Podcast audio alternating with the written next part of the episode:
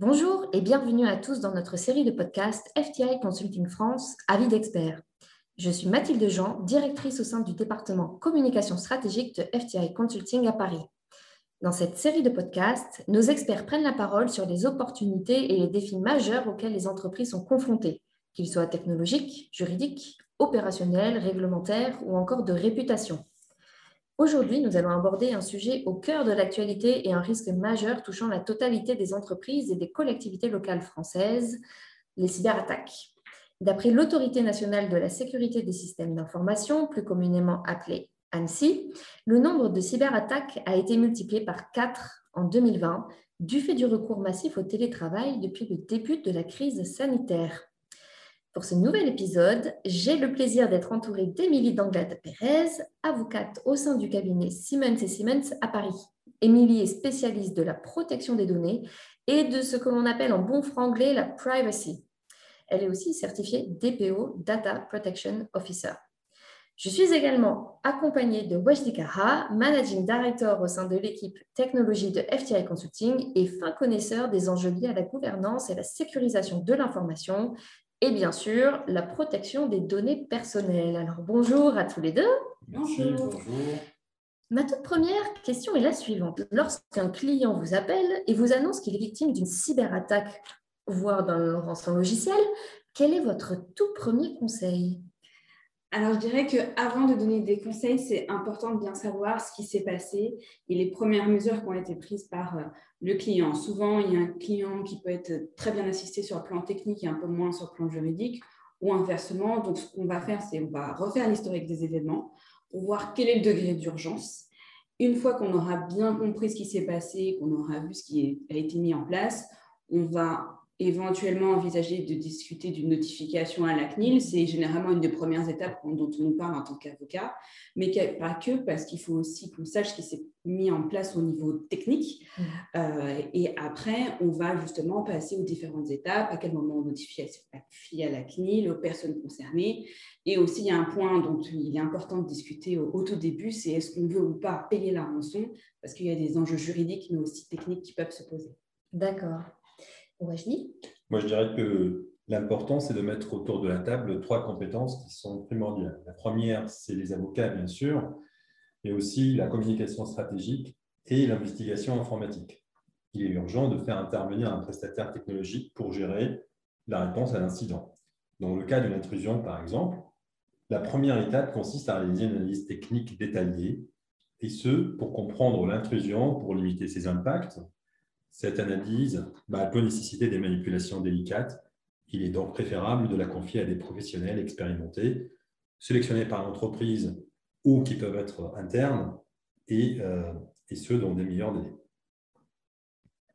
Bah, merci beaucoup pour ces très bons petits conseils. J'aimerais comprendre aujourd'hui pour nos auditeurs quelles sont les grandes étapes de la réponse aux incidents cyber? Comment est-ce que ça fonctionne? Alors, je dirais qu'il y a quatre grandes étapes quand on veut répondre à un incident de sécurité. Analyser, investiguer, remédier et faire le bilan. Donc, ce qu'il est important, c'est vraiment d'avoir une vue 360 de, de l'incident et de ne pas se dire, moi, je veux commencer par mettre en place les mesures techniques, je verrai le juridique après. Ou inversement, souvent quand on a les juristes au téléphone, je vais faire ma notification CNIL et je verrai le technique après parce que souvent il y a une urgence à récupérer les données, à restaurer les systèmes. Donc ce qui est très important lors de ce premier plan, c'est d'avoir tout le monde autour de la table, le juridique, le technique, le DPO, le management, pour que tout le monde puisse se parler très rapidement. Je compléterai peut-être par quelques points d'attention. Euh, qui sont euh, que lors de l'investigation technique, il est important de bien documenter les travaux qui sont réalisés, de penser éventuellement à faire des copies afin de, garantir les informations qui pourraient être notamment utilisées lors de, si l'entreprise décide de porter plainte. Euh, aussi de réfléchir aux aspects qui sont liés au niveau de risque ou d'un point de vue RGPD. Et enfin, la nécessité de, de, commencer à collecter les moyens de maîtrise technologiques ou organisationnels que l'entreprise avait mis en place mais aussi ceux qu'elle pourrait mettre en place en rémédiation afin de documenter et euh, de prouver son accountability. Mhm. Alors, souvent, on parle d'obligation de notification pour les entreprises. Quelles sont-elles? Comment est-ce que cela fonctionne? Et à qui faut-il notifier euh, un breach alors, je dirais, euh, quand on parle de notification, le premier réflexe, c'est de dire, ah, il faut informer la CNIL, il faut être quand même assez sensibilisé sur le fait qu'il y a plusieurs notifications. Parfois, certains opérateurs doivent notifier à l'ANSI, à l'Agence de cybersécurité nationale, ou d'autres à l'ARS, notamment dans le secteur santé. Donc, il faut vraiment se poser la question des notifications. Donc, il y a les notifications aux régulateurs, mais aussi à l'étape de notification aux personnes, euh, avec une évaluation de risque spécifique pour la notification aux personnes. Donc, c'est important d'avoir bien aussi en tête le fait qu'il va falloir informer les personnes concernées de l'incident. Oui. Lorsqu'il le risque élevé pour les personnes, il faut aussi informer euh, les personnes concernées, concernées individuellement ou via des annonces publiques. Le niveau, cette notion de niveau de risque, est assez important pour savoir s'il faut notifier ou pas et aussi quelles sont les obligations qui vont en découler. D'un point de vue purement pratique, euh, il est parfois compliqué de délimiter les catégories de personnes ou de données qui sont impactées par, par une breach.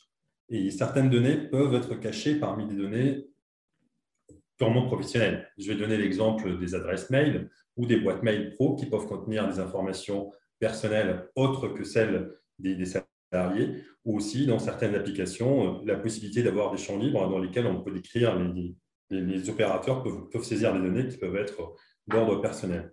Il y a un réel enjeu d'identifier la nature des données qui ont été impactées, de les catégoriser correctement et d'identifier euh, quelles sont euh, les étendues des données personnelles qui pourraient être impliquées. En fait. Aujourd'hui, on, réalise que euh, parfois, il est compliqué de se limiter au registre pour aller chercher cette information et savoir qu'est-ce qui s'est passé réellement dans le cadre d'une violation des données, par exemple.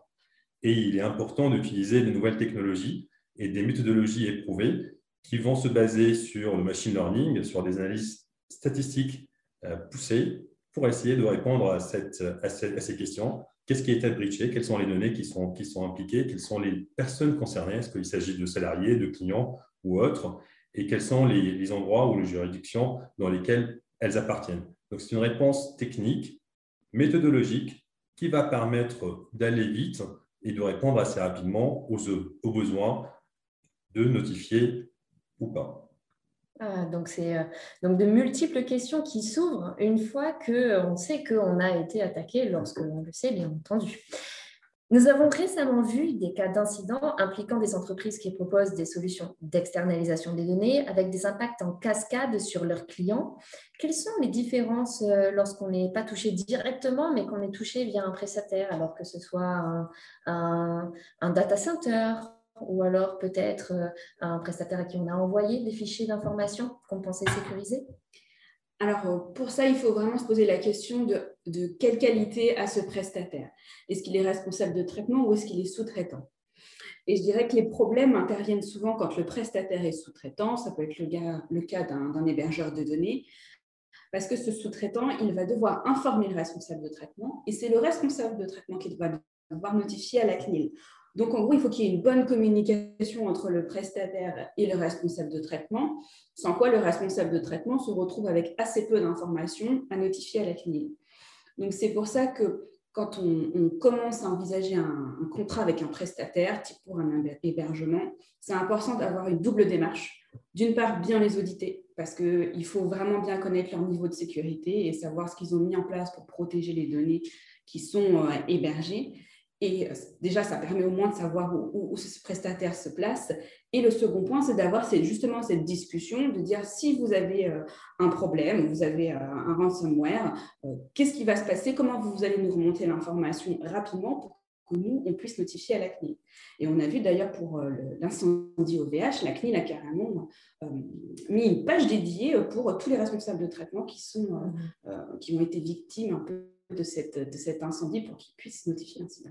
Et donc aujourd'hui, vous qui êtes spécialiste des contrats, Émilie, vous ne voyez pas encore toutes ces clauses être mises automatiquement dans une relation euh, de prestation de service? Je dirais qu'elles y sont, mais qu'il n'y a pas eu peut-être cette discussion pratique de dire comment est-ce qu'on va se parler à ce moment-là, mmh. quel niveau d'information vous allez me remonter? Et, euh, et, parfois, il y a des petites frictions parce que les prestataires peuvent euh, mmh. parfois se sentir un peu mal de remonter des informations mmh. sur, sur leur système. Mais c'est quand même important d'avoir une bonne communication. D'accord. Et euh, je dis justement euh, que comment vous travaillez, vous, sur la maîtrise des risques liés aux fournisseurs? Aujourd'hui, ce qu'on voit et ce qu'on recommande, c'est vraiment de faire des, évaluations des tiers, comme le disait très bien Émilie, avant d'entrer en relation euh, avec ses, fournisseurs ou même ses fournisseurs existants. Il est très important euh, de documenter que cet exercice a été fait. Il est très important d'un point de vue à comptabilité de démontrer qu'on a pris la peine d'évaluer euh, nos fournisseurs qui vont traiter de façon sécurisée les données, qui sont euh, au niveau de l'état de l'art d'un point de vue sécurité informatique, et que derrière, il existe les mécanismes, les mécanismes juridiques qui vont permettre d'ouvrir des audits ponctuels si besoin, et aussi de remonter les informations dans les temps. Donc c'est un exercice qui est assez important, et on voit vraiment euh, sur la place beaucoup d'entreprises qui, qui, qui, commencent à faire ce type d'exercice, demander des certifications et des audits afin de prouver qu'elles choisissent uniquement, qu'elles choisissent pardon, uniquement des, des, entreprises, des fournisseurs qui ont un certain niveau et qui vont permettre de, sécuriser ces données, celles des clients et celles des salariés. Selon le dernier baromètre résilience de FTI Consulting, presque 70% des entreprises françaises reconnaissent que la cybersécurité est devenue un sujet prioritaire pour les conseils d'administration, et ce, depuis la pandémie de coronavirus. Est-ce que vous, en tant qu'expert qui intervenez souvent sur ces dossiers et ces euh, breaches, est-ce que vous pensez que les entreprises françaises sont bien protégées? Euh, je dirais que ça dépend du type de sensibilisation, mais aussi des moyens qui ont été mis dans la sécurité.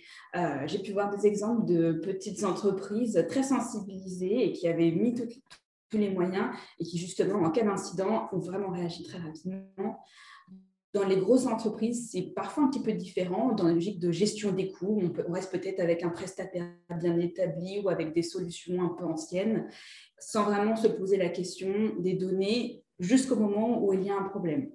Donc, je dirais que euh, vraiment, ça, dépend du degré de sensibilisation et aussi, ça dépend parfois, parfois aussi de la, de la formation des salariés, parce que souvent, il y a les procédures, il y a euh, tous les outils, mais un outil est un peu détourné de son utilisation par un salarié et c'est là où interviennent les problèmes. Donc, c'est vraiment tous, ces efforts de sensibilisation, formation et les moyens qui sont mis qui peuvent faire la différence euh, en cas d'incident de, sécurité. Donc, c'est vraiment la prévention qui doit primer. Tout à fait.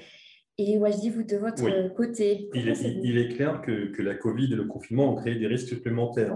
Le travail, le télétravail, le fait de travailler à distance, l'urgence dans laquelle a commencé le télétravail d'ailleurs, et le fait de, pouvoir euh, travailler à distance avec des outils différents, le fait qu'il y a une vraie digitalisation globale, bah, tout ça, ça crée des opportunités pour que des cybercriminels euh, bah, s'attaquent aux entreprises et le risque, il a beaucoup augmenté. Maintenant, euh, pour ce qui est du niveau de la protection des entreprises, on dirait malheureusement qu'il est globalement euh, parfois insuffisant. Euh, insuffisant parce qu'on observe certaines carences euh, en matière de moyens techniques, mais aussi en sensibilisation des utilisateurs. Donc, il est très important de sensibiliser les utilisateurs sur le risque euh, qui peut être encouru en cliquant sur un lien, en ouvrant un mail, en consultant enfin, même sa messagerie ou autre, et en faisant le mix entre, entre utilisation pro et perso. donc, ce qu'on dirait, c'est qu'avec le télétravail qui est devenu un peu la norme, les entreprises aujourd'hui doivent s'occuper, se préparer mieux et euh, anticiper ces risques. Euh, et il faudrait plutôt préparer une réponse mixte humaine et technologique pour sensibiliser les humains, mais aussi mettre en place des moyens qui permettent de maîtriser tout ça. Donc l'humain et la technologie qui fonctionnent ensemble. Ce sera ce mot de conclusion. Merci beaucoup à tous les deux. Émilie Danglade de Pérez et Wajdi Cara, respectivement du cabinet Siemens et Siemens, cabinet d'avocats d'affaires, et FTI Consulting, cabinet de conseil à Paris. C'est une affaire à suivre et d'ailleurs, nous préparons un prochain podcast sur le thème des cyberattaques et de la communication des entreprises.